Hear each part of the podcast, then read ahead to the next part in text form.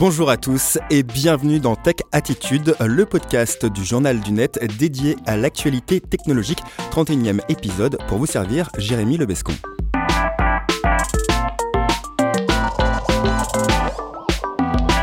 À chaque épisode, on accueille une personnalité de la technologie en France. Aujourd'hui, Sébastien Borget, cofondateur et créateur de The Sandbox. Bonjour Sébastien Borget. Bonjour Jérémy. Alors, vous êtes le créateur de Pixel, le co-créateur de Pixel d'ailleurs avec Arthur Madrid et de, du jeu The Sandbox.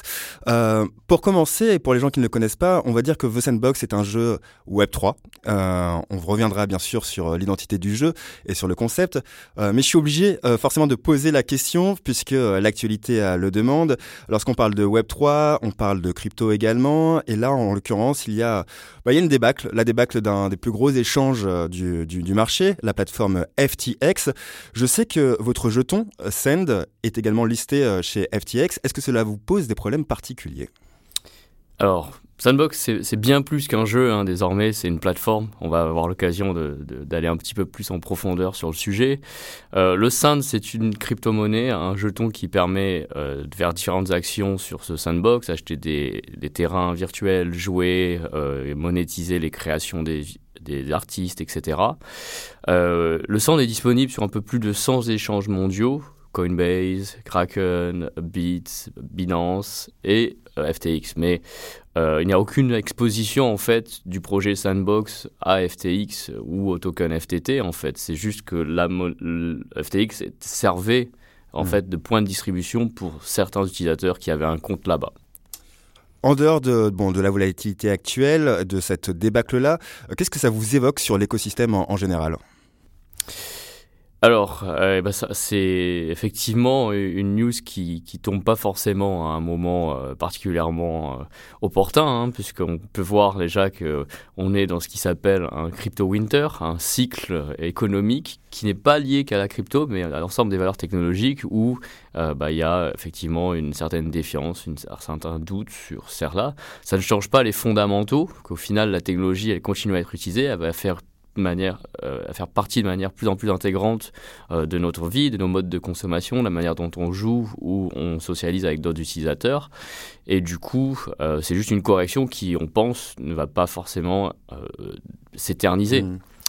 Et néanmoins, on a le troisième plus gros échange au monde, FTX, qui euh, devient insolvable. Et euh, du coup, dans un épisode un peu euh, mélodramatique qui s'est suivi sur Twitter, euh, on a pu voir se dérouler assez rapidement un, un certain. Euh, alors l'histoire n'est pas terminée, on ne sait pas hein, si Binance va, faire l'acquisition ou non. Pour nos auditeurs, je vais le rappeler, c'est-à-dire que l'autre échange concurrent, le principal échange mondial aujourd'hui, Binance, a finalement avait des jetons en jeu d'ailleurs à FTT puisque Binance avait investi dans FTX. Suite à la découverte des problèmes de liquidité de FTX, euh, Binance a décidé de les vendre sur le marché. Euh, s'en est ensuite, s'en est suivi une, grosse inquiétude et, finalement euh, Binance a proposé de racheter FTX suite au problème de liquidité de l'échange avant finalement de se raviser visiblement après avoir un petit peu investigué, euh, approfondi les recherches sur la trésorerie de, FTX. Voilà. Et alors, qu'est-ce que ça pose comme problème? Le premier, bah, ça reste toujours, euh, il faut toujours faire ses recherches en tant qu'investisseur. Il y a eu des investisseurs qui sont entrés dans le dernier tour de FTX mais aussi bah, sur les tokens, de manière générale, quelle est la distribution et la concentration de la distribution de ces tokens. J'ai cru lire qu'il n'y avait pas plus de 300 détenteurs euh, du token FTT, ça reste très centralisé en soi pour un token, versus euh, d'autres crypto-monnaies qui, elles, vont avoir des millions de personnes qui les détiennent. Euh, ce qui est beaucoup plus sain dans la distribution. la deuxième chose, ça démontre aussi que bah, les échanges centralisés restent des acteurs centralisés et donc ne sont pas Web3 par définition face aux échanges décentralisés, il y a bah, toute la, euh, les échanges décentralisés, Uniswap, QuickSwap, mm. etc. Et derrière, tout ce qui donne euh, lieu à la, au DeFi, à la finance décentralisée. Et donc ça renforce la notion, ben, pour justement ne pas euh, répéter ce genre de scénario, il faut que nous ne soyons pas en tant qu'utilisateurs dépendants de plateformes. Mm. Il faut que nous puissions posséder à tout moment l'intégralité de nos assets et nous puissions être libres de les sortir de la plateforme, les utiliser ailleurs, même de les monétiser, les vendre comme on le souhaite.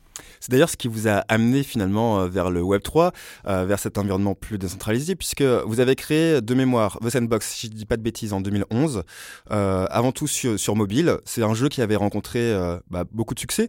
Néanmoins, vous êtes retrouvé bah, vous-même dépendant des plateformes. Je pense à Google, je pense à Apple et, leur store. Et à partir de là, vous avez décidé de vous tourner vers d'autres modèles. Et c'est, je crois, en 2016-2017 que vous avez tout simplement, bah, vous êtes un peu plus plongé dans, la blockchain suite, bah, tout simplement à l'apparition du Bitcoin en 2010 et puis ensuite d'Ethereum. C'est ça. Euh, en fait, on a toujours eu cette idée, cette motivation de pouvoir euh, permettre à quiconque de devenir un créateur. Et euh, le succès de Sandbox, à l'origine, sur mobile, c'était de permettre à chacun, juste du toucher du doigt, de donner vie à des petites créations, des petits mondes virtuels en pixels à l'époque, et de les partager avec d'autres utilisateurs. Très vite, euh, les joueurs euh, ont contribué énormément au succès, et donc ont apporté le contenu, ont passé du temps, et ce temps, lui, n'était pas spécialement rémunéré. La seule récompense qu'ils pouvaient tirer, en fait, les créateurs, c'était une sorte de reconnaissance sociale par le, par le, le, fait que les utilisateurs pouvaient voter, euh, liker les contenus. Euh, donc on est aussi, on, on, a pu voir une contrainte euh, qui est, bah, au fur et à mesure dans le temps, on perdait nos meilleurs créateurs. Ça ne suffisait mmh. pas la reconnaissance sociale, il fallait une autre incentive.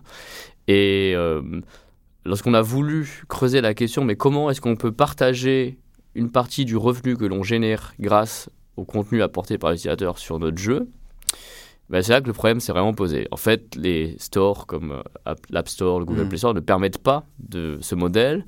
On essaie de chercher les utilisateurs par le biais de leur pseudo, leur email, etc. Mais c'est juste ingérable à la main. Euh, donc, ben, on, on, était un peu resté sur comment faire. Et ben, notre euh, euh, mon profil entrepreneurial, c'est quand même geek avant tout, mmh. early adopter. J'ai tous les produits technologiques depuis bah, que je suis tombé dans cet univers, hein, dans l'adolescence. Et là, je découvre un peu la blockchain, donc je commence à creuser, je regarde, et je vois, euh, courant 2017, l'un des premiers jeux sur blockchain. Donc étant dans le jeu vidéo, recherchant la blockchain, naturellement, je vais benchmarker, tester, décortiquer comment ça fonctionne. Là, on parle de CryptoKitties. Et là, on parle de CryptoKitties, un jeu qui euh, bah, ne, vraiment ne, ne, paye pas de mine. Hein. Mmh. On élève des chats virtuels. Euh, Une sorte de Tamagotchi sur blockchain, on peut voilà. le dire comme ça En soi, rien de nouveau. Et en fait, ce qui était nouveau, c'était la technologie derrière, l'usage de la blockchain, le fait que l'on puisse acheter ces chats virtuels, non pas aux développeurs, mais aux autres joueurs. Et on les achetait aux autres joueurs, non même pas sur la marketplace mmh. euh, du jeu, mais en fait sur OpenSea, une sorte d'eBay ou mmh. du Bon Coin des chats virtuels. Et là, on a dit, mais c'est génial, en fait, parce que c'est quelque chose qu'on n'a jamais pu faire auparavant dans le jeu vidéo. Les différents acteurs et publishers, Activision, etc., avaient tendance à bloquer les utilisateurs qui tentaient de vendre des contenus en dehors. C'était interdit. Il y avait même un marché gris et un ouais. marché noir des items de jeux vidéo. Euh, et là, eh ben, c'est quelque chose qui fait partie du, de manière intégrale dans la conception, mmh. dans le design du jeu, c'est la mécanique même du jeu. Et donc on s'est dit, bah, si on permettait à quiconque, non pas de faire des chats virtuels, des chiens virtuels, des dragons, des poissons, tout ce que l'on veut, on permettait juste de faire n'importe quelle création, la posséder et se la vendre, se la monétiser comme on le souhaite sur euh, Marketplace. Et c'est de là qu'est née l'idée de faire évoluer Sandbox vers une plateforme. Euh, courant 2017. Cette fois-ci, euh, on est passé d'un simple jeu à une série d'outils, ouais. un éditeur 3D pour faire ses contenus, une marketplace où on va pouvoir justement tokeniser ses créations et les vendre sous forme de NFT, une map parce qu'on va devenir un monde virtuel euh, que l'on va explorer sur la base de terrains, qu'on va et explorer avec son avatar. Et les utilisateurs peuvent acheter les terrains. Alors ça, on va y venir. Et on a aussi voulu apporter une réelle utilité à la détention de ces contenus. Pourquoi euh, créer des contenus en fait? Parce qu'on veut permettre de les utiliser mmh. dans des expériences, dans des jeux. Donc on a un game maker qui est un outil vraiment simple, accessible et puissant. Parce qu'il est accessible parce qu'en fait il est no code, donc euh, on n'a pas besoin d'utiliser un langage de programmation. Mmh. C'est juste tout est drag and drop. Et ça, ça a vraiment libéré la créativité et c'est l'un des points forts euh, du succès de Sandbox, pouvoir créer toutes sortes de contenus euh, en quelques minutes, s'amuser en créant. On a aussi le, le, le game client, donc la le point d'entrée avec son avatar pour découvrir les expériences qui ont été faites grâce à Game Maker. Est-ce que le pivot a été facile euh, à cette période-là, en 2017-2018 Parce que finalement, euh, je m'en rappelle très bien de, de, de cette époque. D'ailleurs, on parlait encore très peu de NFT. Euh, C'était encore un mot euh, relativement obscur et, et, très peu utilisé. Euh, Est-ce que le pivot a été facile, ne serait-ce qu'auprès des, des, investisseurs? Alors, vous étiez indépendant. Je crois que vous étiez quand même en période de, de levée ou de, croissance. comment ça s'est produit justement pour, bah, pour shifter vers, vers ce modèle-là? Alors, euh, oui, effectivement, en 2017-2018, on, on, faisait partie vraiment des, des pionniers du, du, Web 3, du blockchain gaming. On pouvait compter sur les doigts de la main mmh. les acteurs OpenSea, CryptoKitty, ouais. euh, The Sandbox, Decentraland, Axie Infinity. Ça a été à peu près mmh. tout. Euh, donc c'était une période assez intéressante en termes d'innovation, d'émulation et comment l'industrie était déjà très connectée d'une certaine manière. Euh, en fait, on, le studio Pixel, le jeu vidéo, a été racheté euh, par un plus grand groupe basé à Hong Kong, Animoca Brands, euh, en 2018. Et donc d'abord, il y a eu cette acquisition. Et ensuite, on s'est rendu compte que Sandbox, seul, avait un potentiel énorme. Et en fait, il méritait que ça soit une boîte à part entière. Donc on a sorti Sandbox euh, bah, du, studio Pixel. Et on a euh, bah, commencé à faire une levée de fonds justement pour relancer et développer Sandbox comme plateforme. Et alors là, ça a été pas du tout facile comme les gens peuvent mmh. l'imaginer euh, au vu du succès aujourd'hui de Sandbox. En réalité, euh, j'ai tendance à dire, on a au cours de la vie de Sandbox sûrement eu des milliers de noms avant de réussir à convaincre nos premiers investisseurs euh, mi-2019. Parce qu'on est encore dans un écosystème qui est très mal vu, on peut le dire, hein, tout simplement. Euh... Alors mal compris, je ouais. dirais, plutôt que mal vu, parce que les gens ne percevaient pas l'utilité de ces contenus sous la forme de NFT, ne comprenaient pas encore euh, très bien la notion de, bah, de, de, de, possession de vos assets, de vos items numériques. Euh, et même, ils disaient, bah, il suffisait que Minecraft applique cette technologie. Mmh. Pourquoi vouloir lancer un produit qui utilise de manière intégrale dès le départ dans sa conception la blockchain et les NFT. Mmh. Et, et, en fait, il bah, y, y, a plein de raisons évidentes. On ne conçoit pas une économie sur la base bah, du, de, une économie ouverte avec des assets limités sur la base d'une économie qui est inflationniste et qui existe depuis des dizaines d'années. Euh, et, et, donc il a fallu effectivement à chaque fois, même si on est entrepreneur, on a déjà, euh, on avait déjà réussi plusieurs boîtes qu'on a revendues. Euh, faire nos preuves à nouveau, mmh. développer le produit, montrer qu'on a tiré une communauté, une communauté très artistique et de créateurs, hein, grâce à nos outils euh, d'éditeur 3D, VoxEdit et le Game Maker.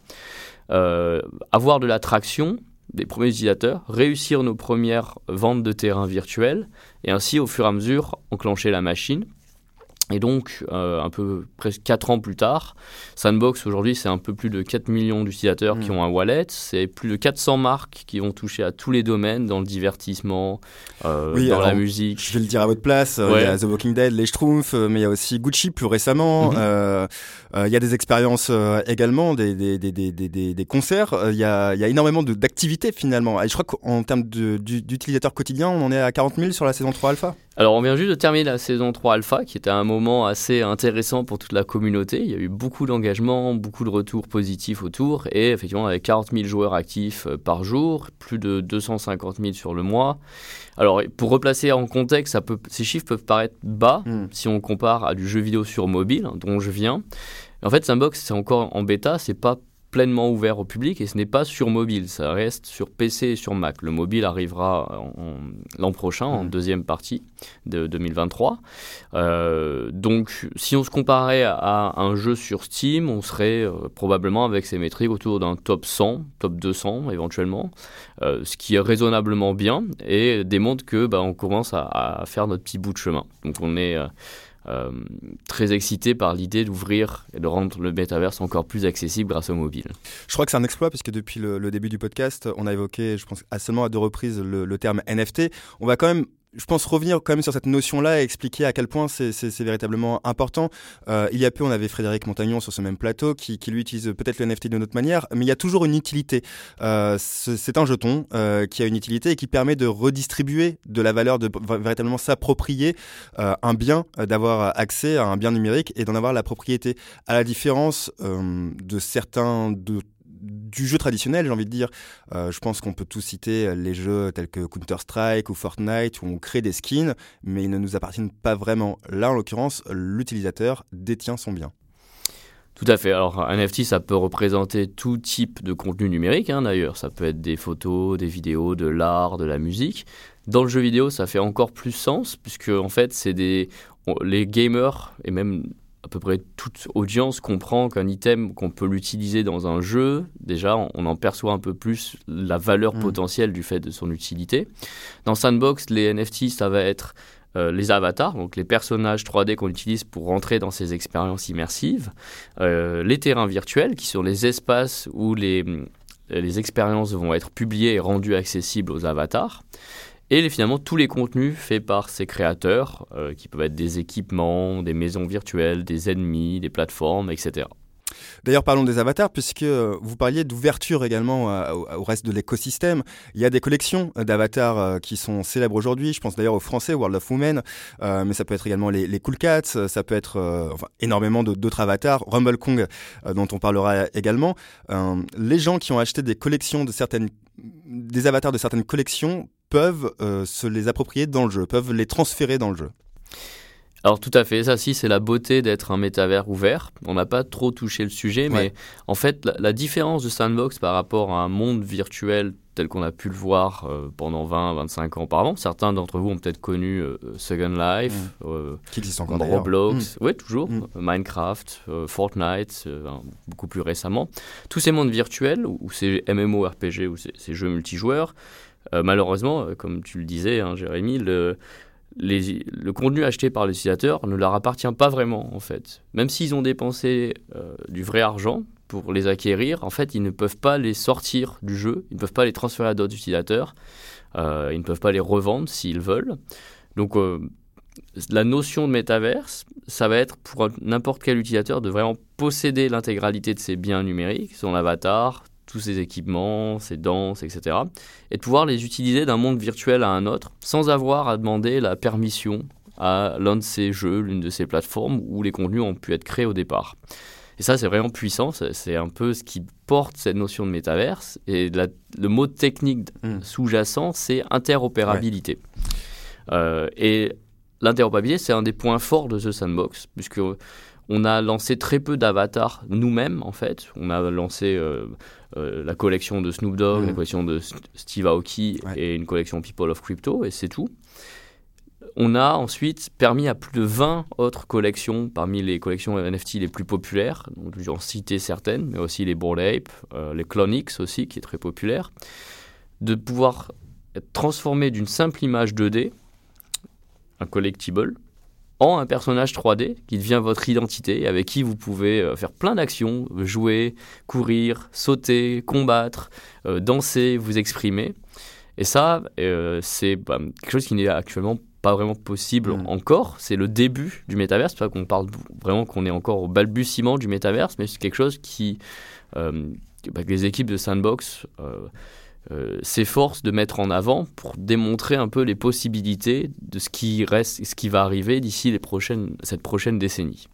Euh, restons sur l'interopérabilité justement, parce que c'est quand même le grand défi, euh, notamment peut-être pour attirer le grand public, c'est de faciliter une transition entre, je ne sais pas, Sandbox et Decentraland. Pour le moment, il y a encore beaucoup de points de friction. il y a tout simplement la blockchain utilisée, il y a l'aspect portefeuille.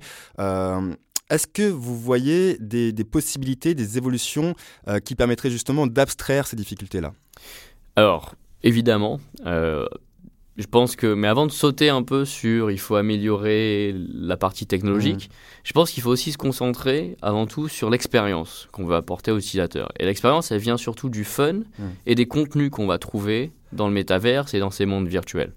C'est pour ça qu'on travaille euh, avec ces marques, c'est pour ça qu'on travaille à faire devenir de plus en plus de marques euh, variées, mais aussi qui viennent de différents pays pour avoir ajouté un peu plus de culture et faire des choses incroyables qui attirent euh, leurs fans, qui vont leur donner une raison de venir découvrir euh, se connecter plus près d'un artiste musical, découvrir son dernier morceau de musique, explorer euh, de l'art numérique dans le land de Gucci Vault, euh, venir faire une soirée d'Halloween dans le manoir avec Paris Hilton dans tout son univers assez déjanté.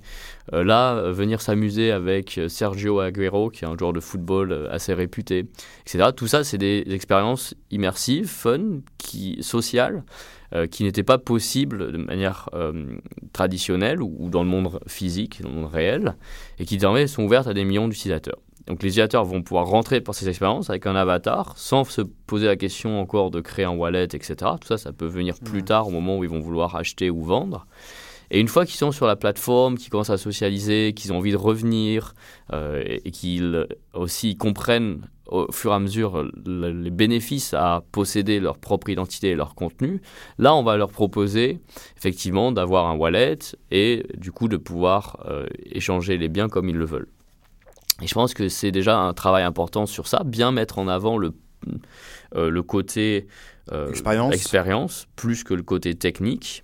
Euh, parce que moi, si vous me dites, je peux vendre mon avatar, très bien, mais j'ai pas d'avatar, comment je fais, où je le vends, etc., ça, ça soulève plein de questions. Donc on ne va pas attaquer par cet angle-là. Et Sandbox, finalement, ça démontre une certaine réussite, puisque sur les 4 millions de wallets euh, que l'on compte, je crois que plus de la moitié sont des nouveaux utilisateurs qui n'avaient auparavant pas de wallet. Euh, et le wallet, on, ouvre, en fait, faire partie d'un écosystème, ça veut dire aussi ne pas vouloir réinventer la roue soi-même en permanence, mais aussi s'appuyer sur bah, les milliers d'autres entrepreneurs, euh, développeurs, designers, etc., qui contribuent. Donc il y a plusieurs solutions de wallet qui sont en place et mmh. proposées dans Sandbox. Euh, Bitski, Vanly, euh, Wallet Connect, qui sont des solutions qui se permettent de se connecter juste avec un QR code ou juste avec un email euh, classique ou votre compte Google, Facebook mmh. pour une transition facilitée. Tout ça, c'est des moyens qui effectivement portent leurs fruits aujourd'hui. On a parlé d'expérience, euh, parlons justement des marques quand même qui investissent justement à Sandbox. Euh, je pense que c'est aussi votre votre bataille, c'est d'expliquer aux marques que on a on parle parfois de shopping, de l'expérience de shopping, s'immerger dans un monde virtuel pour faire du shopping. Euh, c'est souvent des échecs, disons-le clairement. pour qu'une marque puisse réussir dans l'univers du Web 3, il faut qu'elle joue le jeu, sans mauvais jeu de mots. Ah bah, c'est une très bonne euh, euh, transition. Donc, euh, qu'est-ce que. Moi, je donne cinq conseils aux marques qui essaient de rentrer dans le métaverse. Je dis qu'actuellement, c'est beaucoup trop tôt pour rentrer dans le métaverse en y pensant en termes de monétisation, en termes de génération de, de ventes, ou même certains commencent à réfléchir à la publicité dans le métaverse. Mmh. D'abord, créons des expériences qui vont amener des suffisamment utilisateurs dans le divertissement pour que justement on fasse croître ces audiences et on, les apprenne, on leur apprenne progressivement à, venir, à revenir découvrir.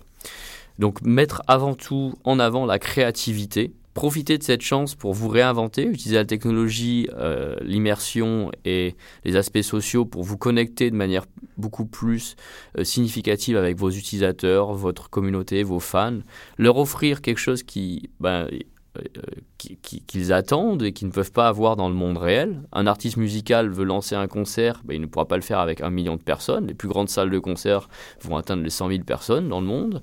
Euh, faire visiter la maison de Snoop Dogg, ben, c'est possible qu'à une dizaine de personnes par an, peut-être. Ben là, désormais, il y a des milliers de personnes qui ont pu le faire dans Sandbox. Euh, faire découvrir son nouveau morceau musical, le créer avec sa communauté. Tout ça, c'est des éléments euh, très intéressant que, permet le métaverse. On va vouloir réinventer aussi parfois même la, définition même de notre marque dans un monde virtuel, dans un espace. Euh, on va vouloir effectivement intégrer les codes de cet espace. Donc on rentre dans le métaverse soi-même en, collaborant avec d'autres projets, en ayant soi-même des NFT, de l'art, euh, des contenus qui ne sont pas que les nôtres, mais ceux des autres mmh. On va vouloir aussi s'ouvrir à la co-création grâce au User Generated Content, donc permettre à la communauté euh, d'utiliser les outils pour inventer des histoires, les espaces, les aventures euh, en mettant des contenus sous forme de NFT qu'ils peuvent utiliser dans le Game Maker même devenir votre voisin virtuel dans cette carte qui détient 166 464 terrains. On a vu, le, euh, bah, les gens adorent l'idée d'être le voisin de mmh. Paris Hilton, de Snoop Dogg, ou même d'Atari, d'Ubisoft, de Square Enix. Euh, ça crée, euh, c'est des choses qui, sont impensables dans le monde réel. Et quand on se dit, bah, moi j'ai un terrain virtuel où justement je suis le voisin de plusieurs célébrités, d'un label de musique, d'une marque de mode comme Gucci, ça a de la valeur. Ça a de la valeur parce que c'est de la visibilité c'est du trafic, c'est euh, ben, à quelques pas pour les avatars de découvrir euh, ton expérience, mais aussi créer à la croisée de toutes ces espèces, ces influences culturelles. Euh, et d'ailleurs, on va bientôt lancer des nouvelles ventes de terrain d'ici la fin de l'année qui vont toucher à, des thématiques assez intéressantes culturellement. Pour l'expliquer, les terrains sont quand même très prisés. Hein. ce sont des terrains qui ont de la valeur généralement sur le, sur le marché secondaire, euh, qui, qui s'écoulent très bien avec, euh, avec parfois plusieurs éthers, donc c'est-à-dire plusieurs milliers d'euros pour, pour certains terrains. La, valeur d'un terrain virtuel, est quand même très lié à son utilité. Mm. Et comme dans le monde réel, l'immobilier, on comprend à peu près tous comment ça fonctionne. On peut acheter un bien, on peut le louer, on peut développer une activité dessus. Donc c'est un, bien qui va générer un revenu si on travaille dessus créativement à, fait, à, ça. Et ça s'applique très bien au monde virtuel, mais avec des contraintes beaucoup euh, moindres. On, peut créer tellement plus rapidement, on n'est pas lié aux contraintes de, euh, bah, des lois de la physique, on a accès à au monde hmm. intégralement. Euh, et bah, surtout, et on est intégré dans, dans ces voisinages. Alors, si, à Paris, c'est des arrondissements, donc on peut recréer des arrondissements. On a la chance un peu de, pas seulement, donc c'est un monde virtuel nouveau en cours de création, où chacun peut participer, mais surtout, et ça c'est vraiment l'importance de pourquoi le Web3, pourquoi la blockchain et les NFT au final, c'est parce que toute personne qui contribue à la création de ce monde virtuel aussi, bah, elle va recevoir la valeur hmm. qu'elle apporte elle va en tirer la plus grande partie. Sur Sandbox, on ne perçoit que 5% de, euh, ça s'appelle les, royalties. Mmh. Euh, donc les créateurs gardent 95% pour eux lorsqu'ils publient et monétisent un contenu, ce qui est très largement supérieur à tout ce qu'on va pouvoir trouver euh, sur les autres plateformes où parfois c'est 70%, parfois c'est même moins. Et aussi en, faisant, en prenant en compte les business models, parce que même si vous touchez 70%, après vous allez devoir réinvestir pour acquérir des utilisateurs. Vous allez donc payer, certaines plateformes qui ont collecté des données de vos utilisateurs pour, pour que vous puissiez les cibler. Et donc ça a créé un cercle pas forcément très vertueux dont on essaye de se sortir maintenant, on essaye de regagner le contrôle de nos données et d'avoir euh, un accès plus direct aux utilisateurs. C'est ce que cherchent les marques en fait. Elles ont perdu euh, avec les plateformes. Euh, oui, parce qu'elles pourraient, aller chez, elles pourraient aller chez Meta finalement et puis avoir des données plus, plus facilement, des données d'utilisateurs plus. Bah, elles ne les ont pas en fait ces mmh. données. Elles doivent payer mmh. un coût d'acquisition par utilisateur pour cibler un utilisateur qui va correspondre à un profil. Et elles n'ont plus, elles ont complètement perdu euh, ces informations-là. Et bah, je trouve que finalement cibler un wallet, c'est public, c'est sur la blockchain. On peut voir les contenus, les NFT. Les comportements d'achat aussi. Euh, exactement. Les, surtout les communautés dont mm. on fait partie. Et, c'est beaucoup plus sain comme modèle, puisqu'on va attirer l'utilisateur, on va pouvoir réinvestir ce budget qu'on ne dépense plus en, acquisition sur ces plateformes Web 2 centralisées pour être plus créatif ou pour donner aux utilisateurs. Et finalement, le meilleur business model et ce qui attire le plus d'utilisateurs, c'est finalement les récompenser pour leur fidélité, pour euh, leur curiosité à venir explorer. Et cette récompense peut être sous la forme de NFT, de contenus euh, exclusifs qui vont leur plaire. Ces NFT peuvent aussi leur donner accès à euh, bah, des biens physiques, des merchandising, euh, des expériences uniques, etc. Donc on continue à renforcer vraiment cette notion de je fais partie d'un club, pas si privé, et, et, j'ai plein d'avantages liés à ça. Dans le club Web3, euh, Sandbox fait partie donc des pionniers, en tout cas en France, mais même dans le monde, on peut, on peut le dire aussi. On va parler rapidement un petit peu de vous, euh, puisque, alors vous avez fait, euh, pour les gens qui ne le savent pas, avant, avant Pixel, vous étiez étudiant à Télécom Sud Paris, vous avez allé à Hong Kong également, vous avez étudié à Hong Kong, peut-être d'ailleurs des liens avec Animoca et, et, Yatsu qui ont été facilités grâce à, ce passage-là, je, ne sais pas. Aujourd'hui, vous revenez aussi en tant qu'investisseur, même à titre personnel. J'ai un bonnet qui est avec moi euh, vous voyez peut-être le logo, les auditeurs ne, le voient pas, mais RKL, c'est euh, le merchandising de, Rumble Kong League. Euh, vous êtes un investisseur de ce futur jeu de basket Web3. Vous êtes aussi investisseur d'Immortal Game. J'étais récemment à vernissage dans les bureaux de, Sandbox pour Artpoint, qui est un projet de diffusion d'NFT, de diffusion physique d'NFT dans des, enfin, de diffusion de NFT dans des environnements physiques, on va le dire comme, comme cela. Vous êtes très présent dans l'écosystème à titre personnel. C'est une façon de rendre euh, c'est comment vous l'expliquez? Alors, euh, c'est avant tout une façon en fait de former un, réseau et de soutenir d'autres entrepreneurs dans une industrie qui reste très euh, naissante. On est, on en est qu'au tout début du Web 3. On n'a pas encore trouvé tous les modèles et Euh, bah, pour, la petite histoire, euh, Marcus Blash a été employé chez Sandbox. Il a travaillé mmh. avec nous en tant que directeur marketing. Et quand on a vu le projet, euh, on était de suite conquis. On a senti que bah, on pouvait contribuer pas que financièrement, mais aussi sur, la, croissance que pouvait avoir le projet. Et donc, c'est encore plus simple. Et de manière générale, dans le Web 3, ce qu'on va voir, c'est qu'il y a vraiment une, une attitude assez euh, positive entre tous les entrepreneurs qui collaborent entre eux plutôt que vont vouloir essayer d'être en compétition. Et donc le marché n'est pas du tout dans un mode de cannibalisation mmh. des acteurs les uns les autres. On, est, on travaille tous à faire croître euh, les audiences, les utilisateurs, les usages. Euh, et je trouve que finalement, ce que j'apporte, c'est pas spécialement euh, l'argent hein, en tant qu'investisseur, c'est mon temps, c'est l'expérience, c'est connecter les personnes. Et ça, je le fais à plusieurs niveaux. Euh, je le fais aussi au niveau de la Blockchain Game Alliance, mmh. dont j'occupe le rôle de président, qui désormais compte 450 membres euh, dans l'industrie du jeu vidéo blockchain et dont la mission est justement d'éduquer, de montrer ce que font les acteurs du Web3 gaming au, sein de l'industrie du jeu vidéo de manière plus générale. Euh, et plus récemment dans, l'OMA Free, qui est l'Open Metaverse Alliance, qui est aussi une organisation qui a pour but de faciliter les échanges et d'établir des standards entre les acteurs du métaverse. Depuis, euh, depuis la création de la plateforme Sandbox, depuis le pivot, en cinq ans, comment vous avez vu euh, justement l'écosystème évoluer, que ce soit mondialement ou encore en France, où finalement le, le, le paysage est relativement prometteur? Alors, euh, je vois évoluer de manière euh, euh, vraiment incroyable, je dirais. Je reviens tout juste de Londres, où on annonçait bah, l'ouverture des bureaux de Sandbox à Londres. Et j'étais face à 300 personnes dans la salle à, à parler avec euh, avec mon équipe de qui est Sandbox, à, présenter d'autres projets aussi sur des panels, alors qu'on avait prévu une petite centaine maximum. Donc un, intérêt incroyable, et on le voit, cet intérêt, euh, dans plusieurs pôles du monde, pôles de culture forts. Euh, la France rayonne vraiment bien dans le Web 3 grâce à l'art, grâce à la musique, grâce à toute cette culture euh, qui et tous ces éléments culturels qui sont vite rentrés dans, cette technologie. Euh, et ça, je, le vois aussi quand je vais en Corée, quand je vais à Hong Kong ou, quand je vais à Dubaï désormais. Donc, ce que je peux dire, c'est qu'il y a un vrai phénomène mondial, à la fois d'adoption par les utilisateurs, d'adoption par les marques, d'adoption par les entrepreneurs qui réfléchissent et remettent en question les business models actuels très centralisés pour euh, redonner plus de pouvoir aux utilisateurs.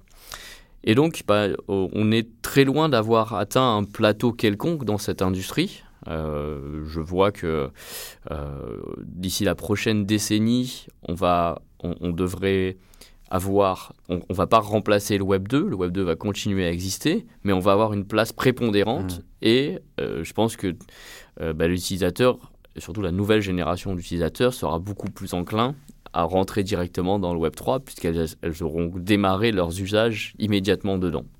En quelques mots, euh, quelles sont les prochaines étapes pour The Sandbox? On a dit que la saison 3 alpha était, était terminée.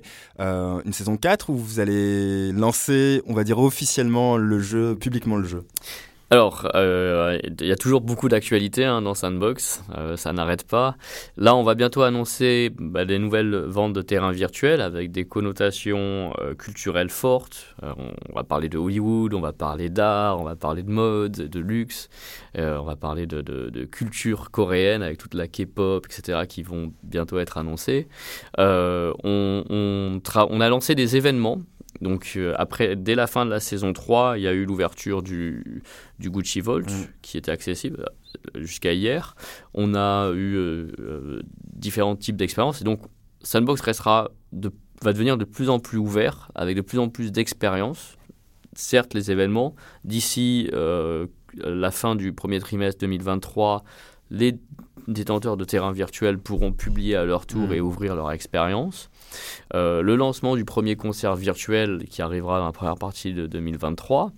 Et même euh, bah, une nouvelle saison qui, elle, sera basée sur euh, bah, toujours une curation de, de, meilleurs, euh, des meilleurs contenus qu'on va mettre en avant avec des mécaniques nouvelles qu'on va introduire pour continuer à inspirer les, créateurs et les utilisateurs de ce qui est possible, des possibilités du métaverse. Il nous aurait fallu une heure de plus, il y a tellement de thématiques à explorer, mais vous, reviendrez, Sébastien Morger. Merci d'avoir pris le temps de, de venir de Londres d'ailleurs et, et, malgré la grève des transports. Merci à votre assistante. Je remercie également l'équipe du Journal du Net, Steve Marquez, Léa et Axel Dalou également pour leur temps et, leur patience. Et puis bien sûr, n'oubliez pas de vous abonner euh, sur les plateformes pour euh, Tech Attitude, SoundCloud, Apple ou encore Spotify. Très belle journée à tous.